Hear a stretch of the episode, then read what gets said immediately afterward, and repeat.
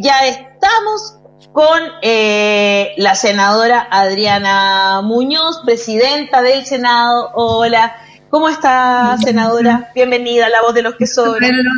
Mucho gusto. ¿Cómo está, senadora? Muy bien, Daniel, muy bien, gracias a Dios, muy bien. Qué bueno. Qué bueno.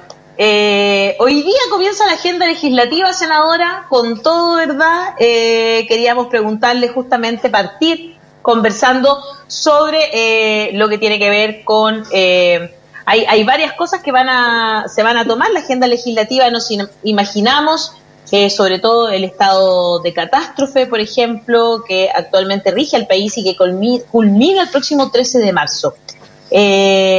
senadora, ¿cómo, ¿cómo ve usted esto que tiene que ver con el estado de catástrofe y también, por supuesto, cuáles son los principales temas que ¿ah? seguramente, claro, se van a tomar este año legislativo. Bueno, ese es una, uno de los primeros temas que vamos a tener que abordar ya a partir del 13 de marzo. Eh, por cierto que, en mi opinión, en mi opinión personal, eh, las condiciones que han eh, llevado a, la, a, que se decretara el estado de emergencia es el marco de la pandemia y entiendo yo, por lo que uno lee, conoce, la cantidad de contagiados, la cantidad de personas que día a día fallecen por el, por el COVID-19, eh, nos lleva a pensar que las condiciones sanitarias por las cuales se hizo este decreto aún no desaparecen.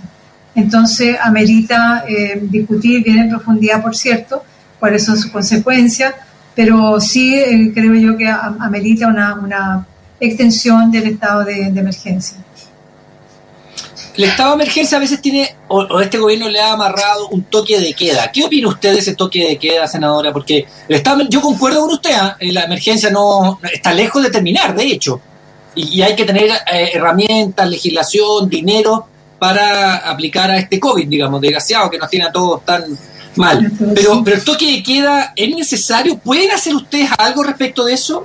¿Qué opina usted?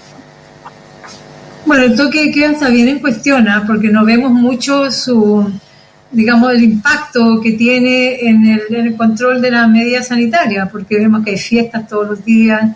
Eh, entonces, ese seguramente será un tema que vamos a conversar, a discutir y, en mi opinión también personal, eh, creo yo que no, no amerita continuar con el estado de, con, con el, con el control que, que lleva el, toque de queda. Creo que ese es otro tema que va a ser controvertido. Y, el estado de sitio en la Araucanía, perdonen que me tome la, preguntarle a la senadora, pero es que aquí estamos hablando de los estados de excepción constitucionales. Entonces, está el estado de pues. emergencia, yo concuerdo, el estado de emergencia se necesita porque estamos con esta pandemia. Concuerdo también con usted con el toque de queda en su opinión personal, pero están hablando del, del estado de sitio en la Araucanía. Eh, leía por ahí que hay muchas eh, instituciones eh, eh, privadas, de, de, empresarios que están pidiendo el estado de sitio en la Araucanía. Eh, eh, bueno, yo le pregunto a usted, después le digo mi opinión, o, antes se la digo, yo creo que ahí hay una cuestión de mal manejo, pero no hay ahí un, un, narcoterrorismo, ni mucho menos. Pero bueno, no sé qué opina usted. Bueno, Daniel, yo, yo he entregado mi opinión públicamente y también al presidente de la República cuando nos convocó a los tres poderes del Estado a una reunión que encontré importante realizarla, eh, de punto de vista de coordinarnos, de poder conversar institucionalmente cómo abordar la situación en la, Araucanía. Eh, yo creo, y en mi opinión, eh, que abordar esto, la violencia con más violencia, eh, no nos va a llevar a un punto, a un punto de avance en la resolución del conflicto. Eh, yo entiendo que en la Araucanía la gente está desesperada. Hay, personas que escriben, que cuentan, que viven con el miedo cotidiano, ¿cierto? Que se incendien sus casas, que le quemen los camiones. Eh, es una situación dramática la que se está viviendo. Por cierto, esto exige que nosotros abordemos esta situación en forma transversal, en, base a una decisión política, a un tratamiento político del tema. Y eh, el estado de sitio es la última instancia, como la última racia, no sé, eh, que, puede adoptar un Estado, porque es una de las facultades más potentes que le entrega la Constitución a un gobierno, a un Estado, porque te limita todas las libertades, ¿cierto? Y volvemos a una situación en que no se puede circular, te pueden tomar preso en tu casa, etcétera. hay una, una, una, una, pérdida de la libertad. ¿eh? Ahora, esto me, me, dicen, por cierto, dura 15 días, pero en 15 días una medida de esa naturaleza como componente de una, de una decisión que tiene que ser más de, de corto y, y, mediano plazo, en 15 días no resuelves nada. Entonces tendría que prorrogarse el estado de sitio y a mí ya en esa línea me, da la impresión que entraríamos en una especie de dictadura. Ah, y eso eh, creo yo que sería la última instancia de, poder pensar en un estado de sitio.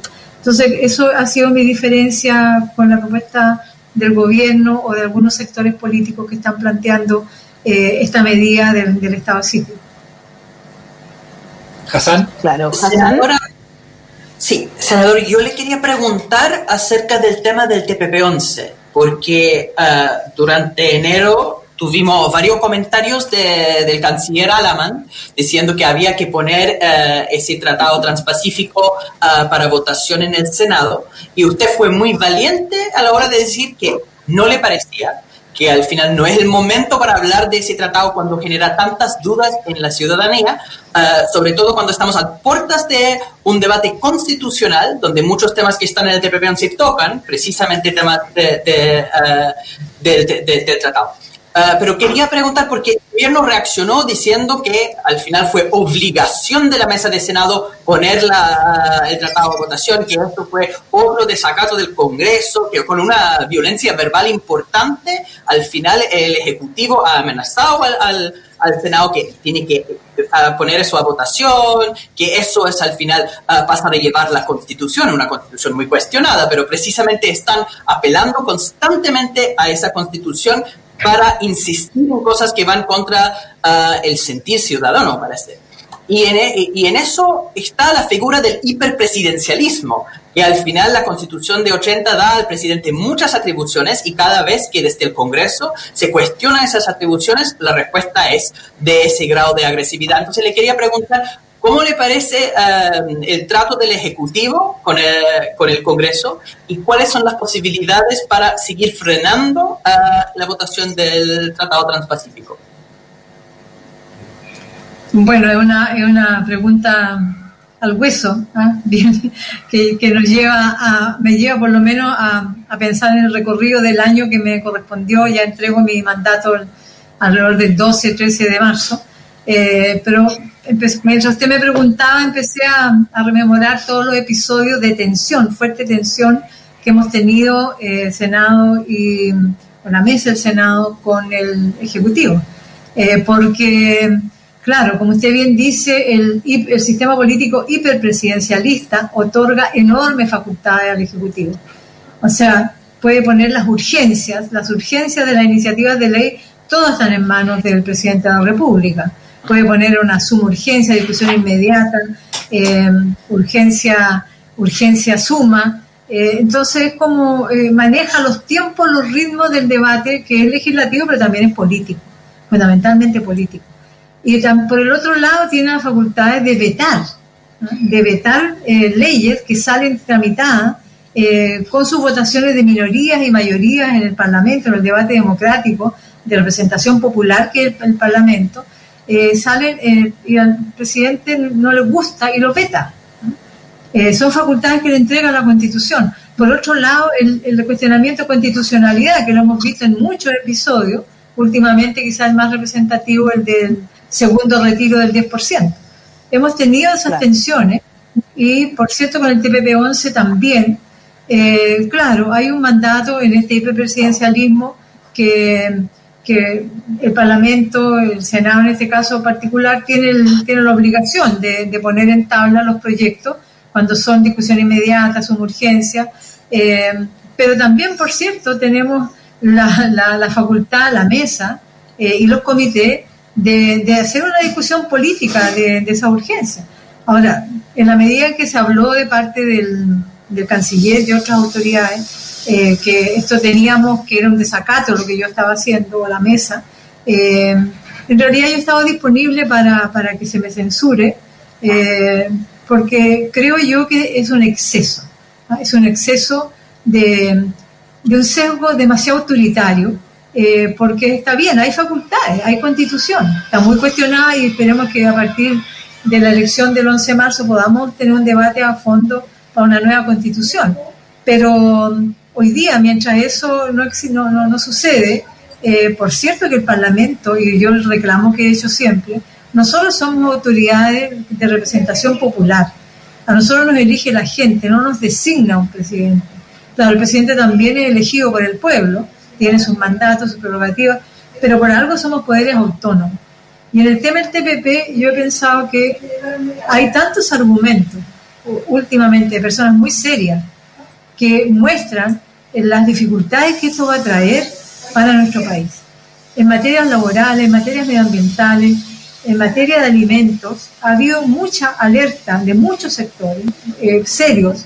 Esto no es un tema de agitación, de, no es un tema de consigna, es un tema serio y por cierto, lo que hemos planteado, bueno, veámoslo, démosle una vuelta, demos una, una, una, posibilidad de que esto se vea de, en, otro contexto. Ya no es el momento en que la presidenta Bachelet pues, nos dice, mire, usted es de, es de oposición, usted era partidaria de, la centro izquierda, usted eh, bacheletista, que la presidenta fue la que impulsó esto, sí, claro, pero fue hace bastantes años atrás, ¿cierto? Los cambios, las dinámicas en el mundo, en los mercados internacionales, eh, los acuerdos internacionales están presentes permanentemente. Entonces, yo creo que aquí es, absolutamente válido y legítimo lo que hemos planteado de poder, ¿cierto?, eh, suspender un debate para ver de qué manera nos aproximamos a una, a una eh, conversación, a un diálogo sobre los tratados internacionales. la, bueno, usted misma lo nombró, además la, la criticó bastante por no poner en tabla el proyecto del TPP-11. Eh, hay también mucho de eh, machismo en, la política. Si usted no hubiese sido una mujer política de oposición, ¿usted cree que la habrían criticado de la misma manera, senadora? Bueno, eh, de verdad que cuando las mujeres llegamos a estos cargos, se piensa que somos tratadas igualmente, que tenemos el mismo valor. Porque cuando uno llega a ser parlamentario, eh, sea, o, alcaldesa o concejala, cuando se expone al, a la elección popular, eh, ahí nosotros estamos compitiendo en igualdad de condiciones y quizás en desigualdad de condiciones con los hombres, porque nos cuesta mucho más conseguir recursos, ¿cierto? Somos puestas bajo sospecha en los bancos, eh, tenemos el tema de la familia, el tema de los hijos, el cuidado. Eh, entonces llegamos a competir con nuestra mochila del trabajo doméstico que tenemos que asumir, se supone que por cultura. Eh, pero, pero cuando llegamos a estos escaños, eh, nosotros decimos, bueno, me la pude, gané, llegué, entonces estamos en igualdad de condiciones. Y uno se da cuenta que, que, empieza a operar, ¿cierto? Que, que, la, que, que, la forma como, como la cultura patriarcal opera es eh, en estos niveles no es tan obvia, no es tan decir que te van a ofender o te van a, te van a ningunear público, pero, pero opera a niveles muy sutiles, ¿ah? que es lo que nosotros hemos llamado el micromachismo, ¿ah? que se, se, expresa en palabras, en gestos, y eso por cierto que yo y otras colegas igualmente siempre lo sentimos. Dirigir la sala con, no ha sido fácil, porque críticas muy fuertes sobre aplicación del reglamento, tratando de insinuar ignorancia. Bueno, hay, hay un trato complicado eh, que hay que vivirlo, pero operan el micromachismo, operan en estos niveles igualmente, no tan obvio en la sutileza, pero está ahí porque es, es, una, es una condición cultural, lamentablemente que no hemos podido hacerla retroceder completamente. Y dentro de eso, eh, senadora, no puedo dejar de preguntárselo. ¿Fue un micromachismo lo que le pasó el otro día ahí en la moneda? Yo sé que usted ya ha dado bastante por superado este, este episodio, pero, pero llamó la atención, ¿no? Llamó la atención de la opinión pública que la dejaran hablando sola. Esa fue la sensación. Eh, ¿Usted lo sintió como un micromachismo? Yo la verdad que cuando le dije al presidente que iba a hablar, eh, el presidente se fue. Entiendo que es parte de lo que pasa siempre, que el presidente habla, da su punto de prensa y se va. Eh, sin embargo, eh, cuando miré al lado estaba absolutamente sola, en la soledad más absoluta. Se quedó el ministro Rodrigo Delgado, a quien he valorado su, su actitud de permanecer eh, y de acompañarme hasta el final de la reunión, eh, hasta que me despedí.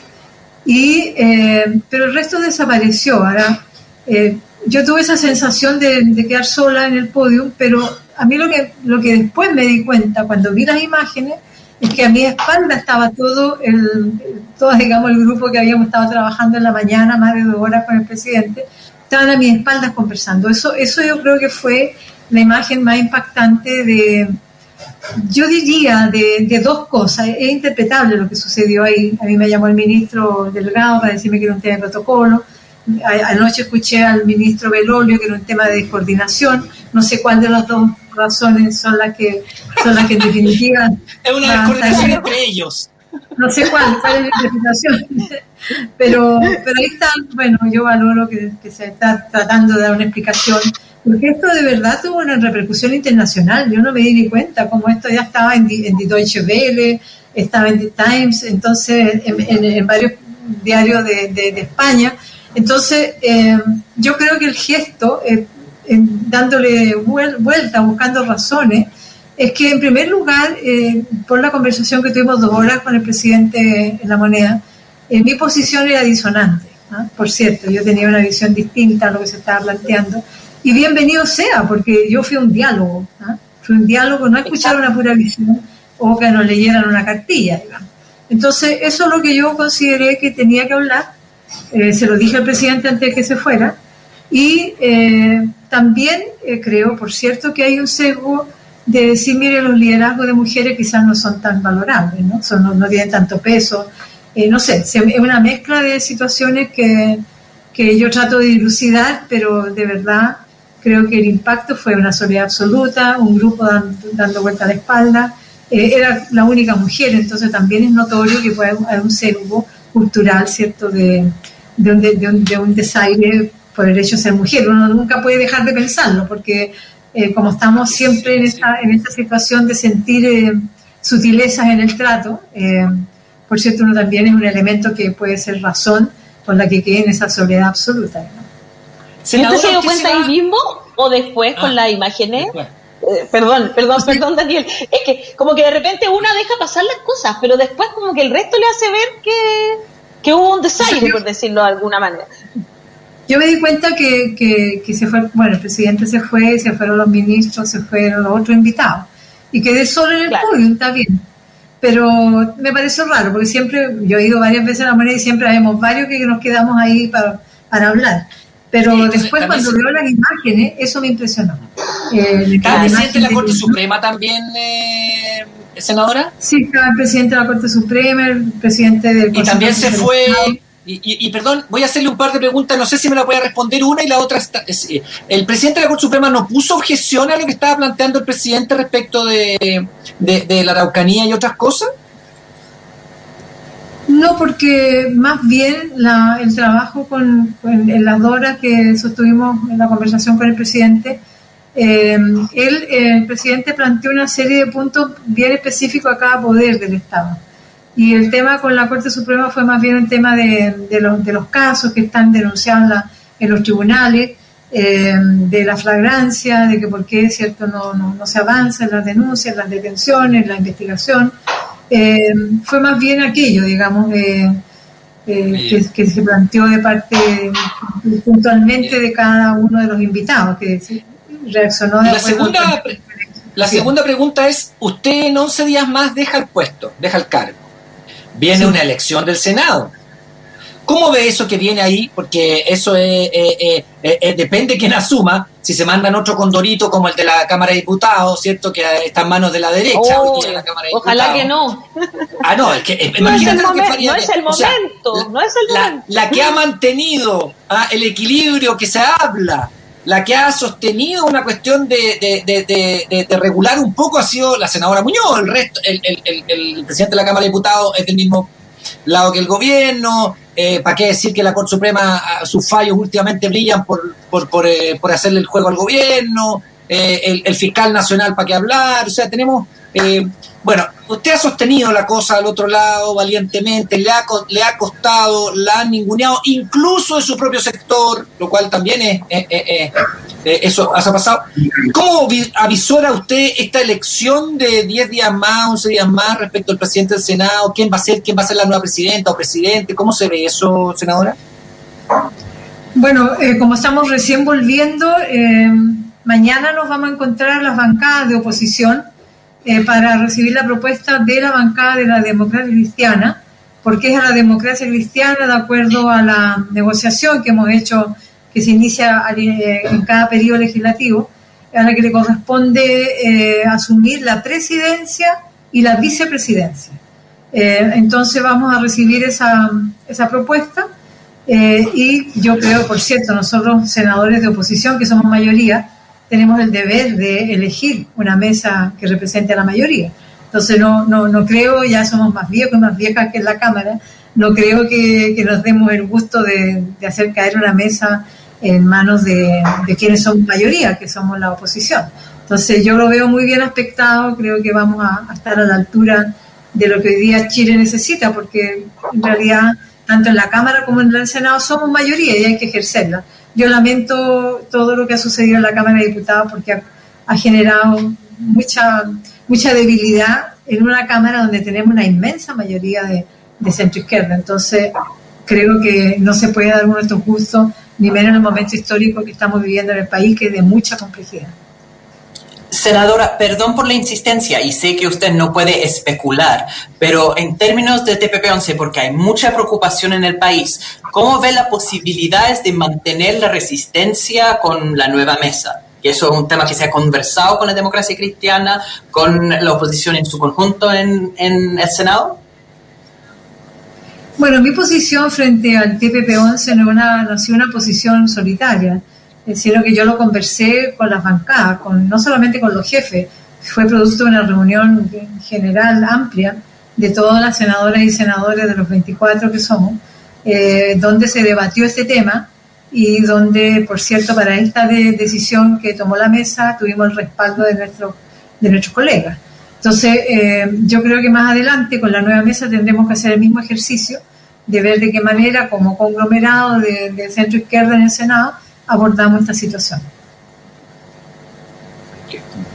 Muy bien. Me, parece que Hassan está muy preocupado por el TPP.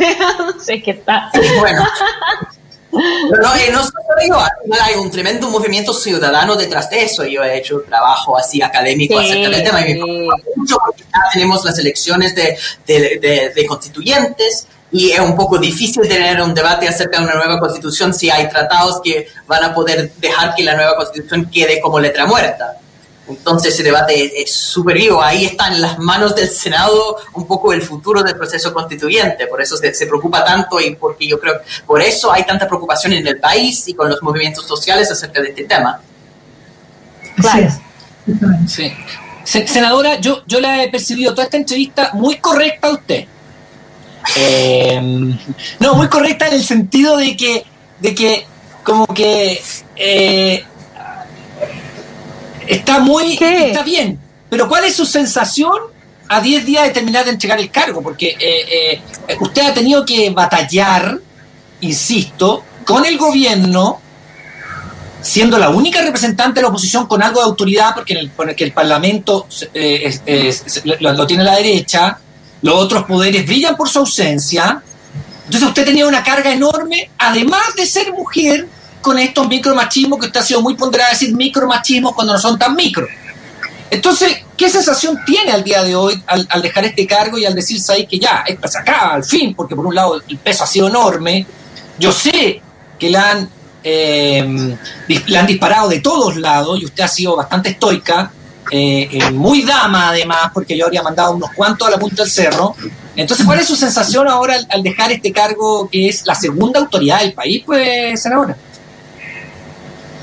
Mira, eh, este cargo ha sido de muy poco glamour, porque generalmente cuando hay un presidente o una presidenta, hay mucho vínculo con la diplomacia, ¿cierto?, del mundo, del, país, se logran acuerdos de viajes internacionales hay mucho glamour. Yo fui presidenta de, la Cámara de Diputados en, un momento que no había pandemia y pudimos, ¿cierto?, trabajar de una manera mucho más, más abierta, más libre y también haciendo eh, un perfil del cargo vinculado a la diplomacia parlamentaria, cuestión que ahora ha sido muy compleja. Eh, entonces, trabajar en pandemia, eh, siendo mujer y siendo oposición, no ha sido una ecuación fácil. Usted bien lo dice, Daniel. Por cierto que el grado de ponderación que yo tengo es porque los tiempos han sido complicados. Entonces, de alguna manera, dejar salir las pasiones es complejo, aunque muchas veces, por cierto, dan ganas de abrir la llave y, expresar todo lo que uno, uno está conteniendo en realidad. Ahora, eh, por cierto que esto eh, ha habido tensiones muy fuertes, eh, como recién conversábamos, de, de las facultades que tenemos el gobierno-parlamento. Eso ha sido para mí muy tensionante. Y he dado las peleas porque tengo convicciones, o sea, tengo la convicción que no se puede arrollar eh, a un poder, no puede arrollar al otro. O sea, creo que ha habido grado de autoritarismo fuerte de parte del presidente Piñera hacia el Parlamento. Y eso a mí me ha molestado mucho, eh, mucho, mucho en, en, el poder entendernos de otra manera. Porque ha habido total disposición desde nosotros como oposición a llevar la agenda del gobierno a coordinarnos todos los lunes o los martes, como, eran las reuniones que fijábamos con, la con el Ministerio de Secretaría General de la Presidencia, para compartir las agendas y del mejor, la mejor de las disposiciones. Hemos tenido discrepancias profundas en el contenido de la agenda de cara a la, a la, a la pandemia, ¿cierto? De cara a las consecuencias no solo sanitarias, sino que también económicas y sociales de la pandemia. Hemos tenido diferencias enormes porque nosotros hemos, planteado que se requieren medidas sustantivas, económicas, que, que, el gobierno se haya, metido la mano al bolsillo para entregar soluciones más eficientes, eficaces a las miles de familias que viven hoy día situaciones de hambre en muchos sectores de nuestro país. Eso no fue posible, pero hubo un debate fuerte, hubo un debate fuerte en torno a las, a las pequeñas, medianas empresas, cómo eh, apoyarlas de mejor manera al final ha sido tan, tan, tan impotente esa posibilidad de un resultado eh, mejor, óptimo, que se recurrió al 10%. Primer 10%, segundo 10%, tercer 10%. Porque al final, ¿cómo vive la gente? ¿Cómo paga sus deudas? ¿Cómo sigue trabajando? Entonces, ahí hay una, una, una, tensión que para mí ha sido muy fuerte y creo que, bueno, en general para la oposición. Y por otro lado, la... la sí, dime. No, no, no, era a propósito de lo mismo, ¿usted cree que eh, finalmente vamos a terminar aprobando un tercer 10% o el hecho de que haya sido declarado inconstitucional eh, lo del segundo 10% eh, en, un, en una instancia, digamos, eh, hará que eso no, no, no, se apruebe? es difícil, ¿no? Claro. Bueno, ya el Tribunal Constitucional declaró inconstitucional una reforma constitucional, que es bien exótico. Claro. Pero, pero, eh, pero ya exótico, gran palabra. Sí, está, está planteado así. Y lo que sucede es que estas son dos iniciativas en la Cámara de Diputados y será la mesa de la Cámara de Diputados la que establezca si admite o no a trámite esta iniciativa. Ahora, por cierto que son iniciativas separadas, ¿cierto? Se declaró inconstitucional un proyecto de ley del 10%, no tendría por qué recurrir las mismas razones para declarar inconstitucional este, este, tercer proyecto. Entonces está por verse si nosotros lo vamos a recibir o no en el Senado en la medida que eh, sea la mesa de la Cámara de Diputados la que tome la decisión en materia de admisibilidad para la tramitación.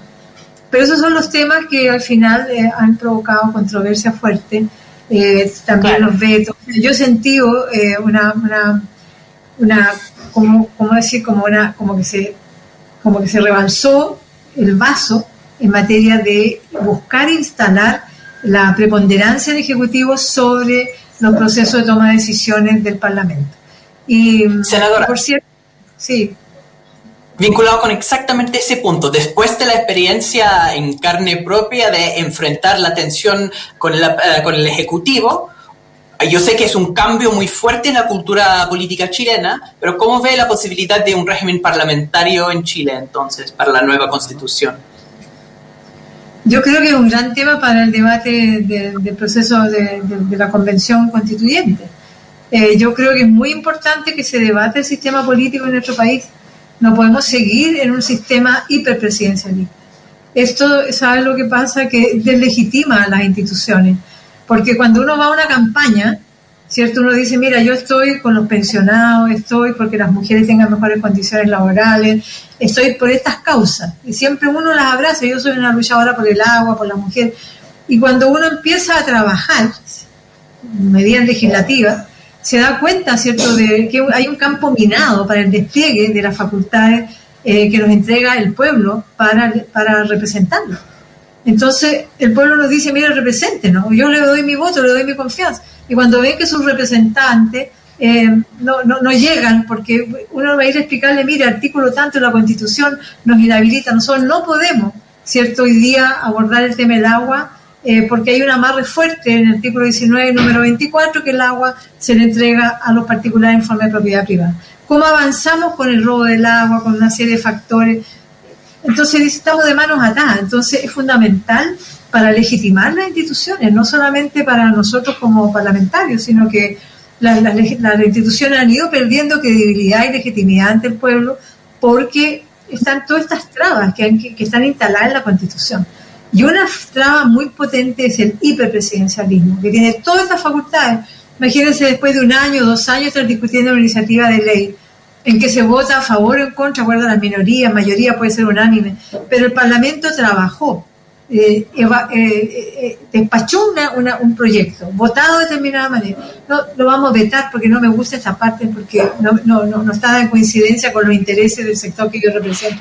Entonces eso es como una burla, yo diría, al pueblo fundamentalmente, porque los representantes no tenemos todas las facultades. Así que yo creo que es fundamental, ahora si es un sistema semiparlamentario, habría que discutir la fórmula, pero creo que los países más avanzados en el mundo tienen un sistema parlamentario. Eh, entonces yo creo que, es muy importante que estos constituyentes ojalá sean elegidos, los que sean elegidos tengan conciencia de los cambios profundos que hay que, que, hay que hacer en la constitución. No solamente por un gallito político, sino que porque se están derrumbando la, la legitimidad de las instituciones y por eso se derrumba la democracia. Entonces creo que hay que tener mucha, mucha responsabilidad de cómo vamos a trabajar en la Convención Constituyente. Muy, muy de acuerdo. Yo también, senadora. Dice lo siguiente acá también, eh, en muchas cosas la gente coincide, dice Grisel Aróstica, ¿por qué la clase alta dice que los policías saben realmente qué ocurre en la Araucanía, pero que no los dejan actuar? ¿Qué es lo poderoso supuestamente? Más que clase alta, diría yo, eh, un, un, poder, algunos poderes del Estado, ¿no? Ana María Naín dice, por favor, no al TPP por, eh, por todos los chilenos, dice.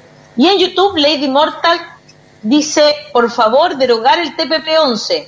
O sea, bueno, el proyecto de ley. Ya no se justifica por ningún punto de vista o desestimarlo nomás. Lo que preocupa son los votos de la derecha. Claro, es como que había Ojalá fueran solo los votos de la derecha.